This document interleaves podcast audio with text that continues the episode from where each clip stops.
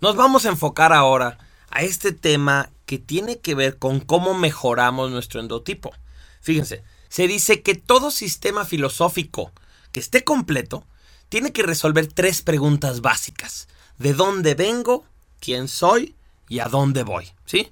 Los endotipos resuelven esto de una manera extraordinaria. Primero, ¿de dónde vengo? Bueno, Rodney Collin que es la primera persona que escribe formalmente sobre este tema de los endotipos, en un libro que se llama, aquí lo tengo, El desarrollo de la luz. Entonces, Rodney Collins es el primero que escribe sobre este tema de los endotipos. Nos dice que los endotipos se, se dan o aparecen cuando la persona nace. Fíjense en este dato, él dice, cuando estás en la panza de tu mamá, lo único que tienes es acento. O sea, ya eres racional, emocional o físico. Y entonces por eso desde la panza hay niños que son muy activos, que pateaban, que se giraban, y otros niños que eran muy tranquilitos. ¿sí? Entonces, ¿por qué? Pues porque el acento. El acento es heredado. En las familias donde hay mucha gente analítica, racional, hay personas con acento racional. En las familias donde hay gente muy artística, muy emocional, salen niños emocionales. Y en familias donde hay deportistas, atletas, gente muy física, pues salen otras personas con acento físico. Entonces el acento es heredado. Cuando nacemos, así, cuando sales de la panza de tu mamá, no importa bajo qué sistema salgas, hay un momento en el que naces y en ese momento el universo entero te recibe tú adentro de la panza de la mamá, pues no estabas sujeto a la ley de gravedad tal cual porque estabas flotando en agua, no te daba el sonido, no escuchabas eh, los ruidos, las canciones, todo eso, más que indirectamente, ¿sí? No sentías la luz, cosas así, tú estabas ahí escondido. Pero naces y de pronto de golpe el sonido, ¡pum! De pronto te pega por ejemplo, la luz, te, te, somete. De pronto, el, el, aire, el frío, la temperatura, ¡pum! te pega. De pronto te pega el doctor. y entonces todo el mundo te pega, acabas de nacer, te dan tu nalgada o lo que sea, y entonces entra el cuerpo en una crisis.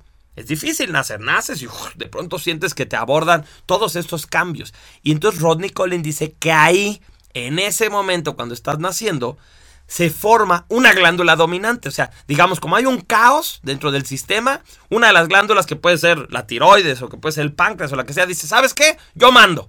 Todos los demás háganme caso. Y además, así como esa glándula se convierte en el presidente, pues entonces esa misma glándula nombra al vicepresidente, la glándula secundaria, que ya sabemos que va en orden consecutivo. Entonces, en el momento en que naces, ahora sí se termina de formar tu endotipo. Tú tenías ya un acento, bueno, pues ahora ya eres eh, marcial jovial, o ya eres mercurial saturnino, o ya eres lunar venusino, o así, ¿sí? Entonces ya se hizo el endotipo. Entonces eso es de dónde venimos. ¿Quién soy? Bueno, pues los endotipos ya, ya, lo escuchaste. Tú eres, oye, yo soy mercurial, saturnino, emocional. Oye, yo soy un eh, jovial, lunar, racional. Ya, esa es la respuesta a la pregunta ¿quién soy desde el punto de vista de los endotipos? Y el ¿a dónde voy? se resuelve a través de una regla muy bonita que tienen los endotipos. Fíjate, dice, aquello que le falta a mi tipo lo tiene en exceso el tipo siguiente. ¿Qué necesito yo desarrollar? Por ejemplo, si yo soy lunar. Y está muy padre que sea lunar, no tiene nada de malo que sea lunar, al contrario, soy una persona perfeccionista, profunda, genuina, honesta, soy una persona tranquila, soy una persona muy observadora, así, todo eso. Pero si yo quisiera ser un lunar, digamos, versión plus, versión extra, pues entonces lo que yo necesito es tener más contacto. Yo necesito acercarme más a los demás, físicamente tener contacto, pero también eh, expresar las ideas que tengo, expresar mi corazón, todo lo que me signifique contactar con el otro. Y eso lo tiene en exceso el venusino, que es la glándula que sigue. El venusino, acuérdate que es el que más toca a los demás y el que más transparentemente se abre y fluye hacia los demás. Entonces ahí es como vemos qué es lo que necesita el lunar. Contacto, sensualidad sería otra palabra. El lunar tiene que hacer su vida menos seca, la tiene que hacer un poquito más sensual y eso lo tiene el venusino en exceso. Ahora, si yo soy un venusino, ¿qué tengo que hacer para ser un venusino plus? Porque está bien que yo sea venusino, tranquilo, sensorial, eh, intuitivo, adaptable. Pero si realmente quiero ser un venusino extraordinario, tengo que tomar decisiones. Tengo que aprender a discernir, ¿sí? Tengo que tener un interés profundo por las cosas, estar más motivado, porque acuérdate que el venusino de pronto es muy distraído. Y eso lo tiene en exceso el mercurial. Acuérdate que el mercurial no es indeciso, es sobredecisivo. O sea, ya había decidido algo y cambia de decisión y cambia de decisión. Lo tiene en exceso y el venusino lo que necesita es aprender a tomar decisiones. Y también el mercurial siempre sabe lo que quiere. El mercurial es muy interesado, muy convenenciero, muy claro, y eso también es lo que tiene que desarrollar un venusino. Esa también sería una de sus palabras clave. Si yo soy mercurial, pues está bien que yo sea mercurial. Soy chistoso, soy creativo, soy vendedor, soy un líder, soy una persona que mueve a los demás. Pero si realmente quiero ser un mercurial extraordinario, un mercurial en su máxima versión, entonces debo de aplicar orden tengo que ser estructurado, tengo que tener claridad, tengo que ser una persona que toda esta creatividad la enfoque a algún proyecto, algún proceso que sea útil y que sobre todo tenga una estructura, ¿sí? Porque el mercurial de pronto divaga tanto en su creatividad que le cuesta trabajo convertir todo eso en algo que sea digerible, algo que sirva para los demás. ¿Quién es el más ordenado de todos los endotipos? El Saturnino. Entonces yo, que soy mercurial, lo que necesito es hacerme como un Saturnino, o sea, ordenado, tener claridad, tener estructura. Y si yo soy un Saturnino, ¿qué necesito hacer? Bueno, para empezar está bien que sea Saturnino. Los Saturninos son personas muy estructuradas, muy claras, muy justas, muy honestas, muy verdaderas. Su gran problema es que se quedan investigando y no aterrizan las cosas. ¿sí? No hacen. Entonces lo que yo necesito como Saturnino es concretar hacer, convertir todos mis proyectos en aterrizaje, ponerme fechas límites, decir, ok, voy a escribir libros sobre esto, pero para tal fecha lo tengo que entregar y así ya me comprometo a cumplir con un trabajo más y así no me quedo solamente en el pensar, sino que caigo en la acción. ¿Y a quién le sobran acciones? ¿Quién es el experto de concretar? Pues el marcial, que es el que sigue. Entonces yo como Saturnino tengo que hacer mi corrimiento, porque así le llamamos a ese movimiento, hacia lo marcial. Tengo que correrme hacia lo marcial, tengo que aprender a concretar. Si yo soy marcial, ¿qué sucede? Pues que está bien que yo sea marcial, que yo sea una persona intensa, poderosa, que sea un gran líder, que me proponga retos extraordinarios. Todo eso está padrísimo. Pero ¿cuál es el problema del marcial? Que es tosco, que es brusco, que las cosas las hace como sin medir su fuerza. Y entonces termina lastimando a los demás, termina pasando por los demás. Entonces, si el marcial quiere ser la mejor versión, quiere ser un marcial plus, pues necesita ser dulce.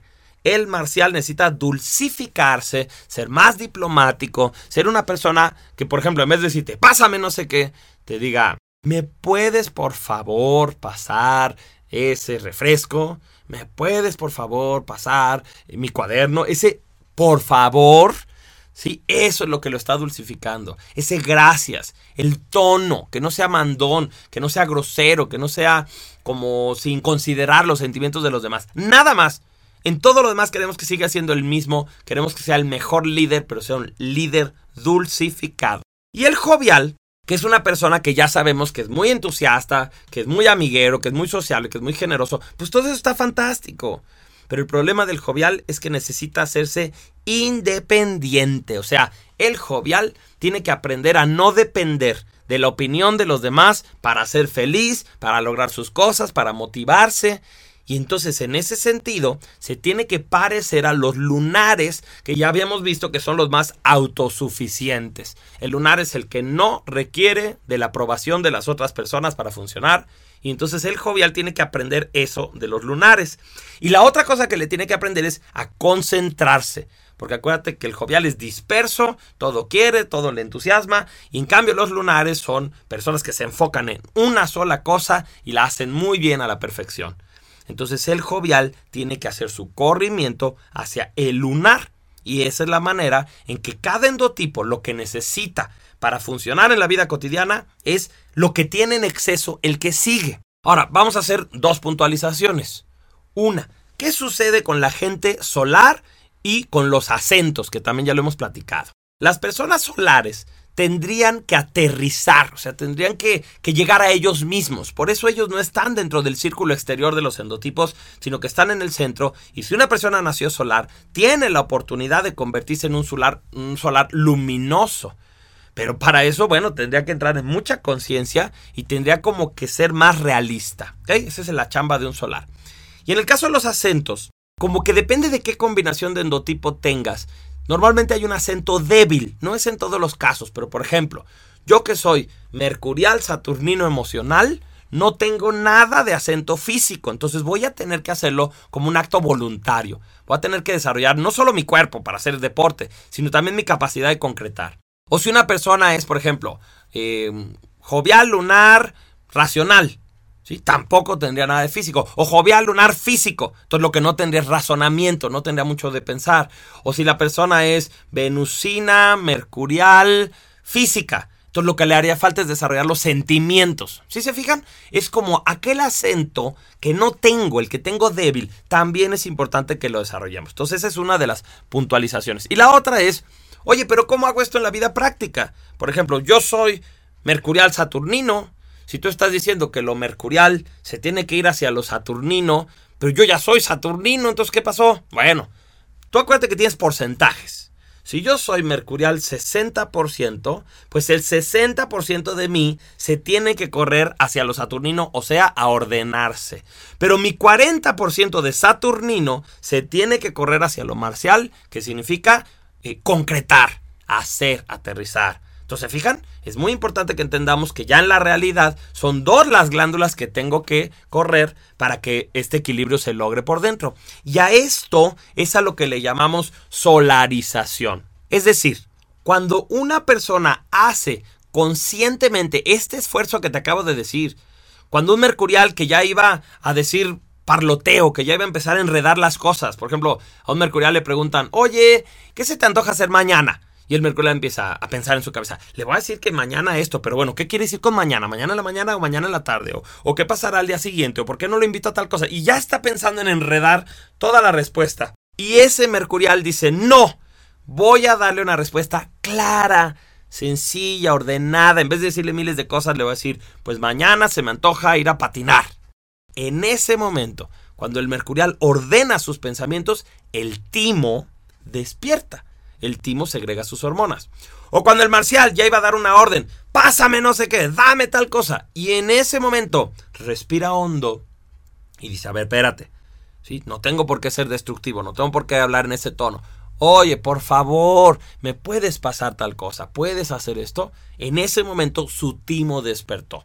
¿Sí? Cuando el Saturnino concreta, cuando el lunar contacta, cuando el venusino que tenía el menú, por ejemplo, está frente en un restaurante, está frente al menú y de pronto, ay, le dan muchas ganas de decirle al de junto, ¿tú qué vas a pedir? Sí, ya para que alguien tome la decisión por ellos.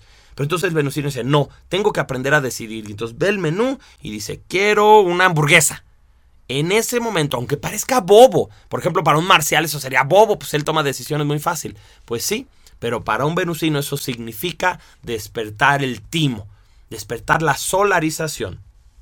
Y cada vez que una persona despierta su timo, va ganando los rasgos positivos de las personas solares sin la ingenuidad. Acuérdate que todo el problema del solar es que no ve la vida como es, porque es muy ingenuo, porque es demasiado positivo y porque todo sale pues distinto, distorsionado cuando él está presente. Entonces, una persona que despierta su timo gana claridad, gana optimismo, gana mucha energía, ¿sí? Acuérdate que ser solar es tener 300 puntos, entonces empieza a ganar mucha energía, gana salud, gana juventud eterna, o sea, se mantiene como una persona muy juvenil, no solo en su actitud, también en su cuerpo, puede empezar a rejuvenecer, pueden quitarse las arrugas, puede salirle cabello, cosas así. Es una persona que empieza a tener más carisma, las personas se sienten cercanos a ella, les dan ganas de seguirlos. Tiene química sexual universal, que es algo que ya habíamos platicado. Tiene la posibilidad de atraer a todas las personas.